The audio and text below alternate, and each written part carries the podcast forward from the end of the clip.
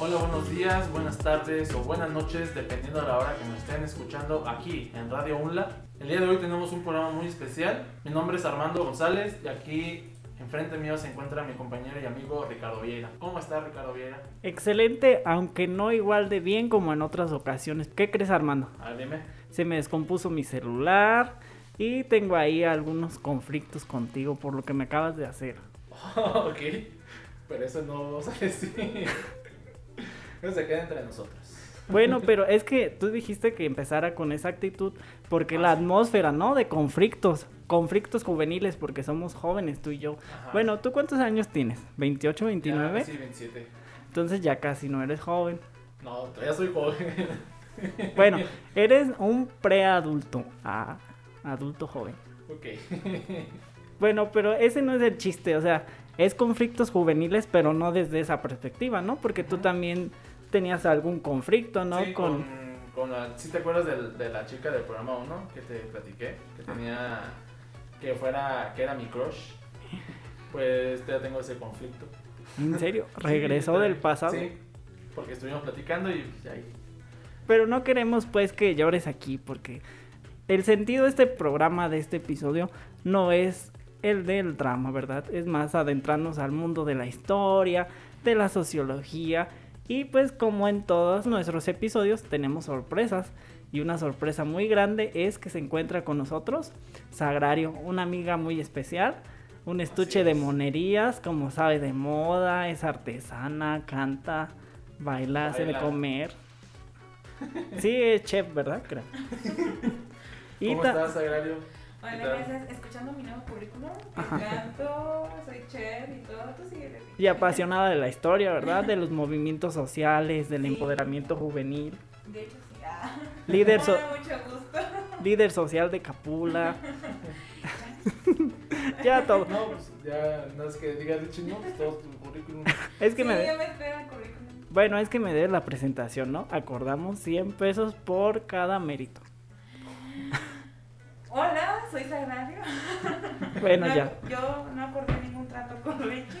Qué conflicto, que, deslindo. ajá, qué conflictuoso es esto, pero bueno, muchas gracias por la invitación a un tema muy interesante, la verdad, mucho que analizar.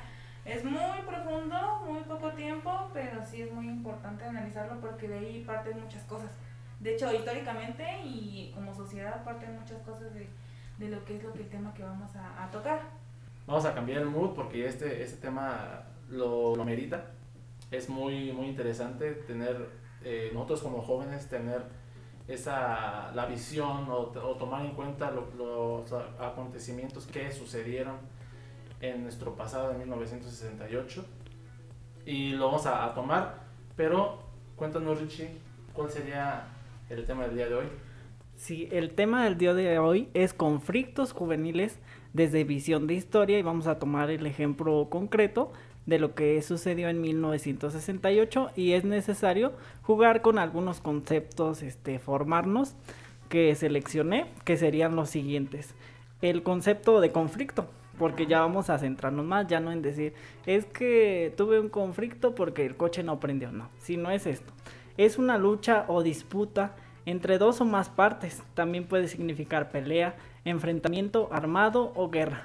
Usando en sentido figurado, sin que exista el uso de la fuerza, un conflicto puede ser una oposición, discusión, un problema, un apuro o una situación complicada. Por ejemplo, conflicto laboral o conflicto de intereses. Esta palabra procede del latín conflictus. Otro concepto muy interesante es el de revolución.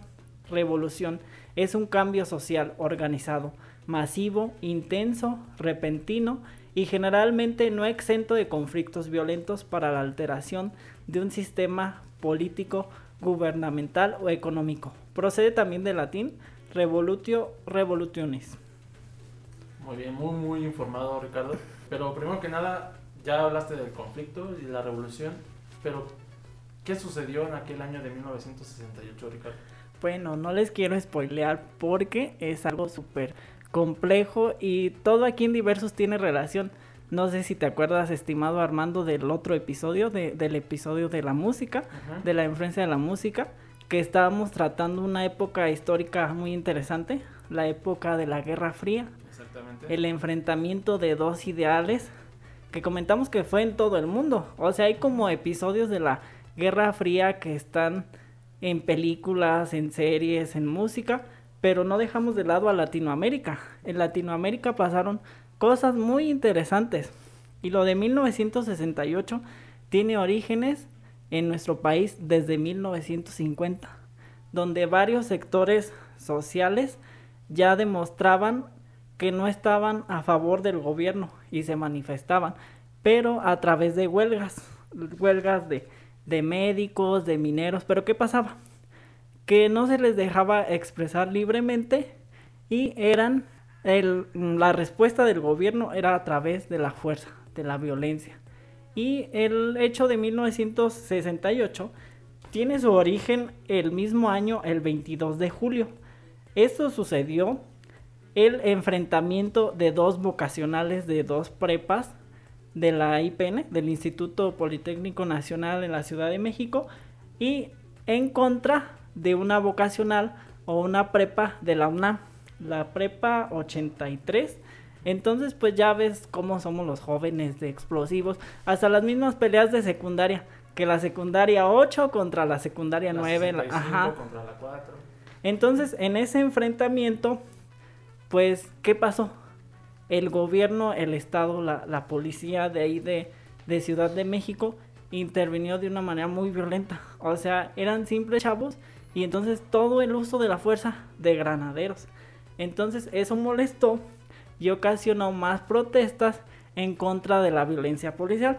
Pero ya luego el movimiento se hizo tan grande en esas instituciones, en el Politécnico Nacional, en la UNAM, que ya tuvieron una ideología. Estaban en la ideología en contra del gobierno de México, porque apoyaban causas como la revolución cubana y cuestiones así, y fue donde prendió los focos del gobierno decir, es que estos jóvenes quieren revolucionar nuestro sistema. ¿Y qué pasó ahí? Hay también un cierto intervencionismo de Estados Unidos, porque Estados Unidos no quería que México se volviera rojo. Y aquí está muy interesante porque Sagrario detrás de micrófono nos contaba una anécdota y eso, ¿verdad? Del 68. Adelante, Cuéntanos, Sagrario. Pues sí, nada es poco personal, pero sí de, mi padre, bueno, no, no, no, no me la contó propiamente él, pero sí comentaba que sí le tocó como ese movimiento, sí, sí estuvo ahí, pero pues sabes del destino es como de corre, porque cuando estuvo, exactamente cuando estaban los que son disparando, cuando se dieron cuenta que empezaban a caer como sus compañeros, como de, ¿qué está pasando? Es como de, ¿de dónde vienen o qué, qué onda? es como de corre a donde tú puedas correr y es como de si estaba en ese movimiento no no específicamente no sé en cuál para serle sincera tampoco he preguntado más y ya no no no me acordaba de preguntar más a, a mi mamá de cómo, cómo en qué movimiento estaba o por qué estaba ahí pero el caso es de que estaba ahí y sí efectivamente empezaron esta agresión ya agresión de muerte básicamente y es como de se sacaron de onda de qué está pasando, qué pasó y pues él corrió donde pudo, él se fue y no Para volvió. refugiarse. Sí, de hecho ya no volvió a la escuela. Uf. Ajá, ya no, ya no volvió a lo que fue a estudiar y ya dijo, no, pues, que eh, es como de cambiar el chip de, ¿qué está pasando? Por- De un momento a otro. Exactamente, es como de, de repente todos los compañeros, todo eso murieron y, y ya no, ya no saber por qué o, o las explicaciones en, en sí por qué. Ajá, ¿por qué tanta agresión de repente? De por qué tanta opresión hacia, hacia los estudiantes que desarmados, tal vez uno o dos armados, pero a la comparación de toda esta fuerza que tenía lo que era el Estado, pues sí, se queda como mínima, pues obviamente son jóvenes, no iban a poder defenderse. Una represión total de- Sí. del gobierno hacia, hacia los estudiantes y peor aún porque estaban hasta snipers, personas dedicadas a, pues prácticamente a, digamos, se va a escuchar feo, pero a matar a, a los, a los estudiantes. Sí. Porque, bueno, yo tuve, eh, yo vi un video en, en YouTube acerca del tema, fue con un cortometraje y en ese cortometraje estuvieron algo, personas que también estuvieron ahí en ese, en ese momento Y se me quedó muy, muy en mente la, la anécdota de, de un señor que, decía que estaba ahí, que era, me parece que era maestro, y que ahí estaba junto con sus alumnos en ese movimiento y comentaba hacia la cámara que uno de esos estudiantes estaba corriendo como todos y de repente se escuchó un balazo y cayó prácticamente entre sus brazos o, ahí cerca de, de, su maestro que le dieron un, un, un tiro Un y tiro en la cabeza. en la cabeza y quedó. Y pues ves esas, esas imágenes o ese, ese cortometraje y ves a esa persona como si lo está sufriendo, obviamente, pero hasta tú lo sientes. Sí, porque Tú sientes ajá, eso. Porque fuimos estudiantes, somos estudiantes y también a veces uno pelea ciertas ideolo- ideología de, bueno, yo quiero apoyar esto, vamos, porque es la forma de manifestarse en conjunto con otros estudiantes y es ver todo, o sea, es como el shock. Así es de, están muriendo, ¿por qué están muriendo? ¿Qué hicimos? O Pues es como que si estuvieran en la guerra, Exactamente. porque hasta los llevaban, si ven en la Plaza de las Tres Culturas, ajá. estaban los edificios donde, donde estaban la vocera, me parece, que estaba dando el, todo, todo el movimiento. eh, a ellos o a gran parte de, de eso, de esa contingencia, los llevaban hacia, no me acuerdo si era un, un sótano o Sí, algunas feo. habitaciones. Y ahí los estuvieron casi, casi esclavizando, ahí pegándoles, maltratando, y, o sea, Una forma ajá, de represión muy fea. Muy fuerte, que sí, En sí, ese sí. tiempo se supone que no, México no estaba según tan violento como en estos tiempos que vivimos. Pero sí es como de, ¿y entonces por qué este movimiento tan agresivo de, del Estado? Pero en sí, en sí, es, se queda como las personas que siguen es porque eh, la, la verdad, porque realmente fue, realmente fue para este miedo de que tal vez esos estudiantes efectivamente iban a hacer una revolución y iban a, a derrocar lo que es el gobierno y iba a ser otra cosa, íbamos a ser anarquistas todos o ya no iba a ser democrático todo el, el estado, entonces como es como de por una persona, por la paranoia tal vez de una persona, fue todo esto de no, me van a quitar el poder, que básicamente fue eso, porque si eran bastantes estudiantes, sí eran bastante gente y es de no, luego tal vez otra persona este políticamente hablando quiere derrocarme porque no le conviene que yo esté aquí o fueron yo lo veo como de mi punto de vista como la paranoia de una persona en poder. Sí, pues imagínate, era el presidente. Y yo, para mi punto de vista, los sobrevivientes del movimiento de 1968 son unos guerreros porque eran simples estudiantes, estudiantes que, que de la noche a la mañana su vida cambió porque ellos este, buscaban superarse, estudiar una carrera, tener un mejor futuro y pues muchos no, no lo lograron, terminan sin vida, con algún problema psicológico. Algunos hasta No, pues imagínate, no, no recuerdo si era efectivamente un maestro la, la persona que les mencionaba o si era un amigo, pero imagínate, estás hablando del lado psicológico, imagínate esa persona que, que vio a su mejor amigo, a su alumno, tirado ahí ya, sí, o a su hermano, sí es un golpe bastante fuerte. La anécdota que mencionabas, entre una de esas cuestiones, obvio, de que pues, ya no siguieran Sí, estudiando. ya no regresa. Yo imagino que muchísima gente durante Sí. bastante tiempo no quiso estudiar o no estudiaron ya. Definitivamente terminaron ahí sus estudios ya. Con esto tengo y ya no voy a volver porque yo imagino que después de eso las secuelas es cómo el estudiante se vivió después de eso, de ese conflicto que hubo tan de shock, tan dramático, realmente sí parecía de película, literal sí pareció de película, y si voy a estudiar y pasa algo, la represión, ahí es donde cayó toda la represión de ya no me voy a quejar, ya no me voy a quejar contra el Estado porque me pueden matar. Así es. Ajá, o sea, es algo muy, muy cruel, pero es real. Pues fue un, un parteaguas para lo que también surgió nuevos movimientos, pero ¿qué les parece si continuamos con este tema? Pero primero vamos a un corte, aquí en Diversos. Excelente.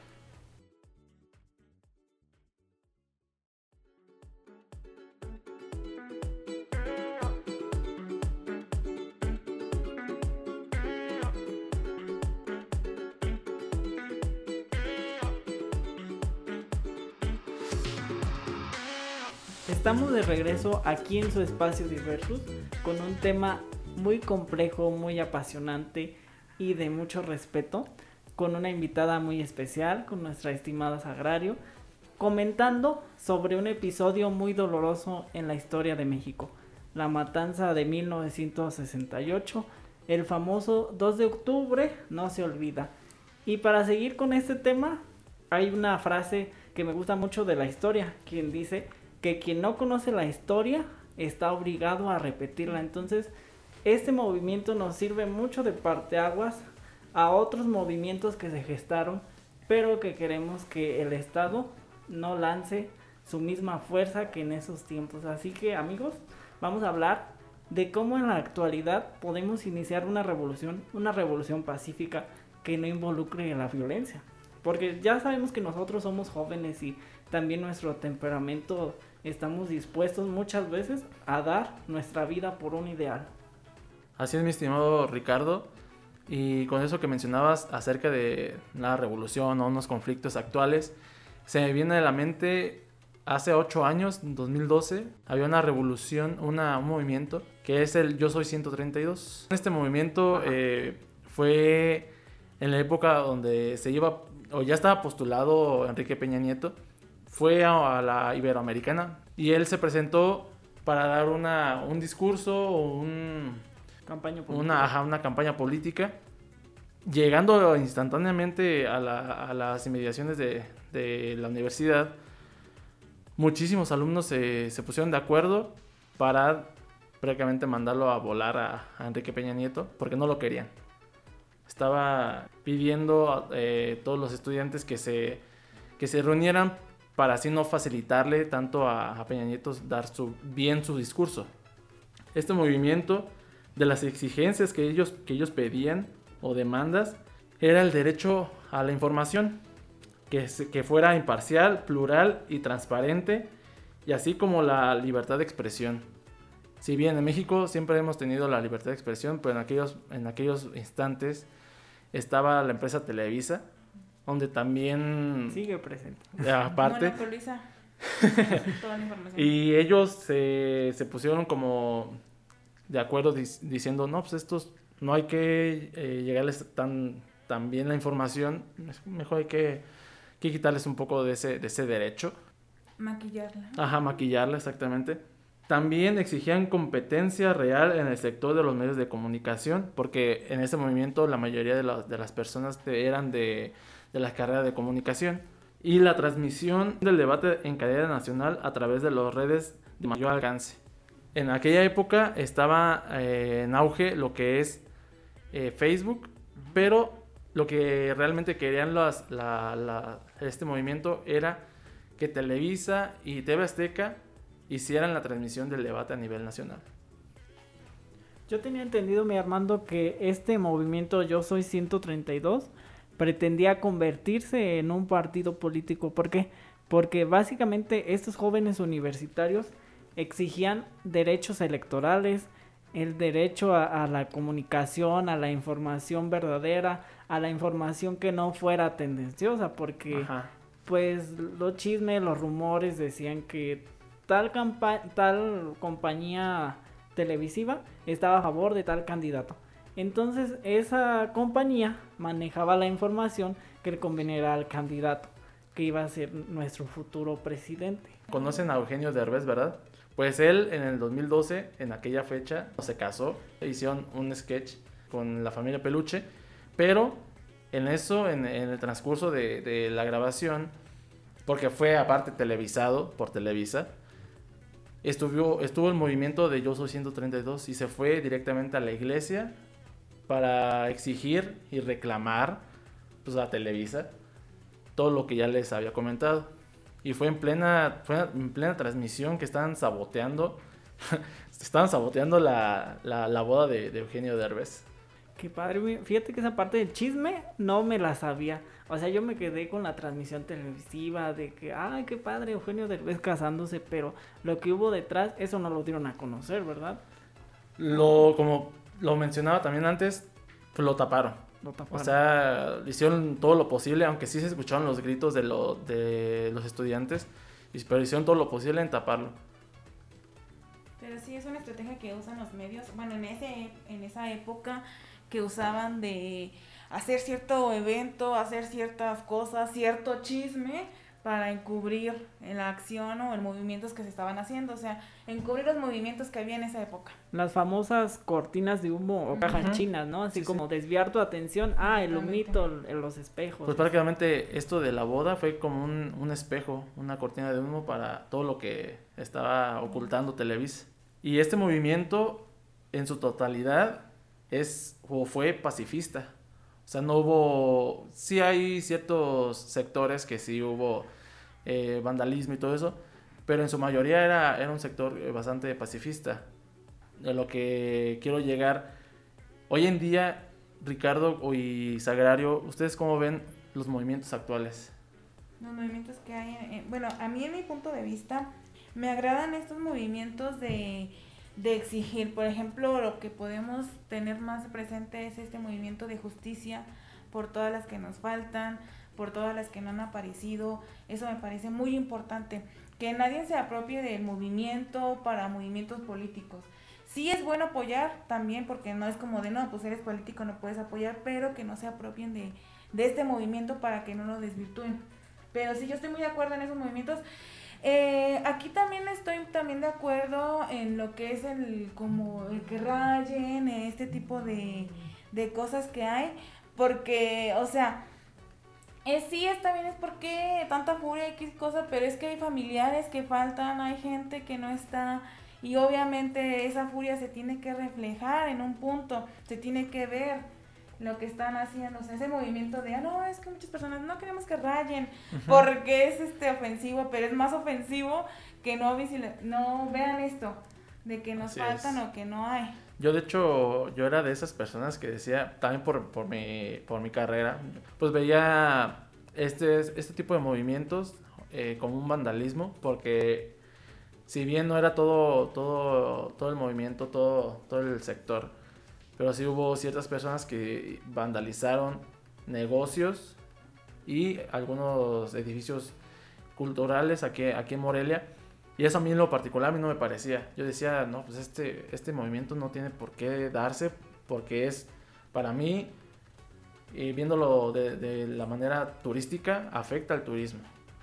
Pero hoy, hoy ya con el paso de los años ya he cambiado la, la mentalidad diciendo, no, pues es que muchos años atrás, la revolución, la independencia también fue de, ese tipo de, de movimientos eh, que vandalizaron, e incluso hasta mataron, todo ese tipo de cosas. Y los edificios siguen ahí, es lo que quiero llegar. Y no importa si es si rayan un edificio, sí, el gobierno lo va, lo va a pagar, o nosotros lo vamos a pagar. Pero pues ahí se va a quedar.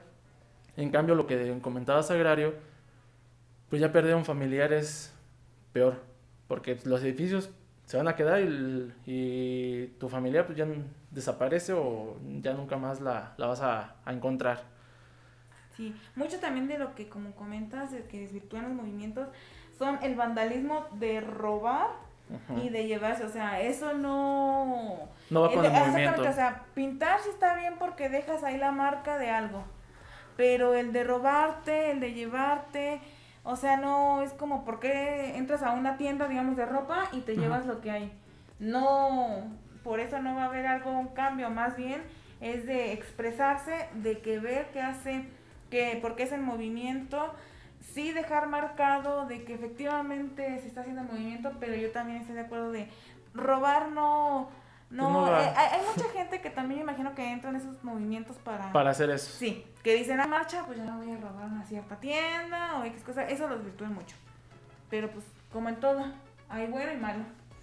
Agradecemos las interesantes reflexiones que, que nos da Sagrario, donde nos comparte que ella está a favor de los movimientos auténticos. Nada más que estos caen en el riesgo de que otra persona con otra finalidad los apropie y entonces pues ya la mayoría de la población empiece a juzgar, a encasillar, a demasiada violencia, pero desde mi punto de vista se me creó una conclusión o una reflexión que también está mucho de nuestra parte conocer nuestros derechos y ejercerlos de la manera correcta. O sea, así como tenemos las armas, las armas físicas, también podemos agarrar la arma de la ley. O sea, es una forma de atacar al sistema dentro del mismo sistema. ¿Cómo ven esta idea media loca, media insurrecta? A ver si no, saliendo de aquí, a ver si no nos agarran los soldados, la Guardia Nacional, así como jóvenes rebeldes y No, así. no, tampoco está tan...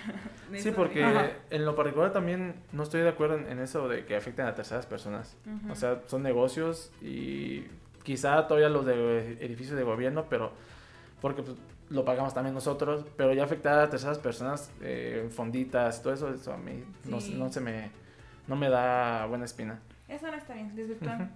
Procurar realizar acciones pacifistas y sobre todo pensar bien las cosas. Así que amigos, este tema nos daría para mucho rato, tres horas y así, pero desgraciadamente hay que decir adiós amor. Ah. Entonces, agradecemos especialmente a la maestra Viviana Ramírez Trejo por prestarnos el espacio en Radio UNLA, a la Universidad Latina de América, al Poliforum, Centro de Innovación Social Morelia, a la maestra María Elena Silva Montes por prestarnos todo el equipo para esta transmisión. Agradecer nuevamente a Sagrario, Gracias. Por sus aportaciones. Muchas gracias, Adrián, por estar aquí. agradecer al Armando por su chispa y a Ricardo Vieira también. Así que amigos, Sí, es- también mi chispa, ¿eh? su chispa mágica. Esperemos otro nuevo episodio, ¿verdad? Así es, mi estimado Ricardo.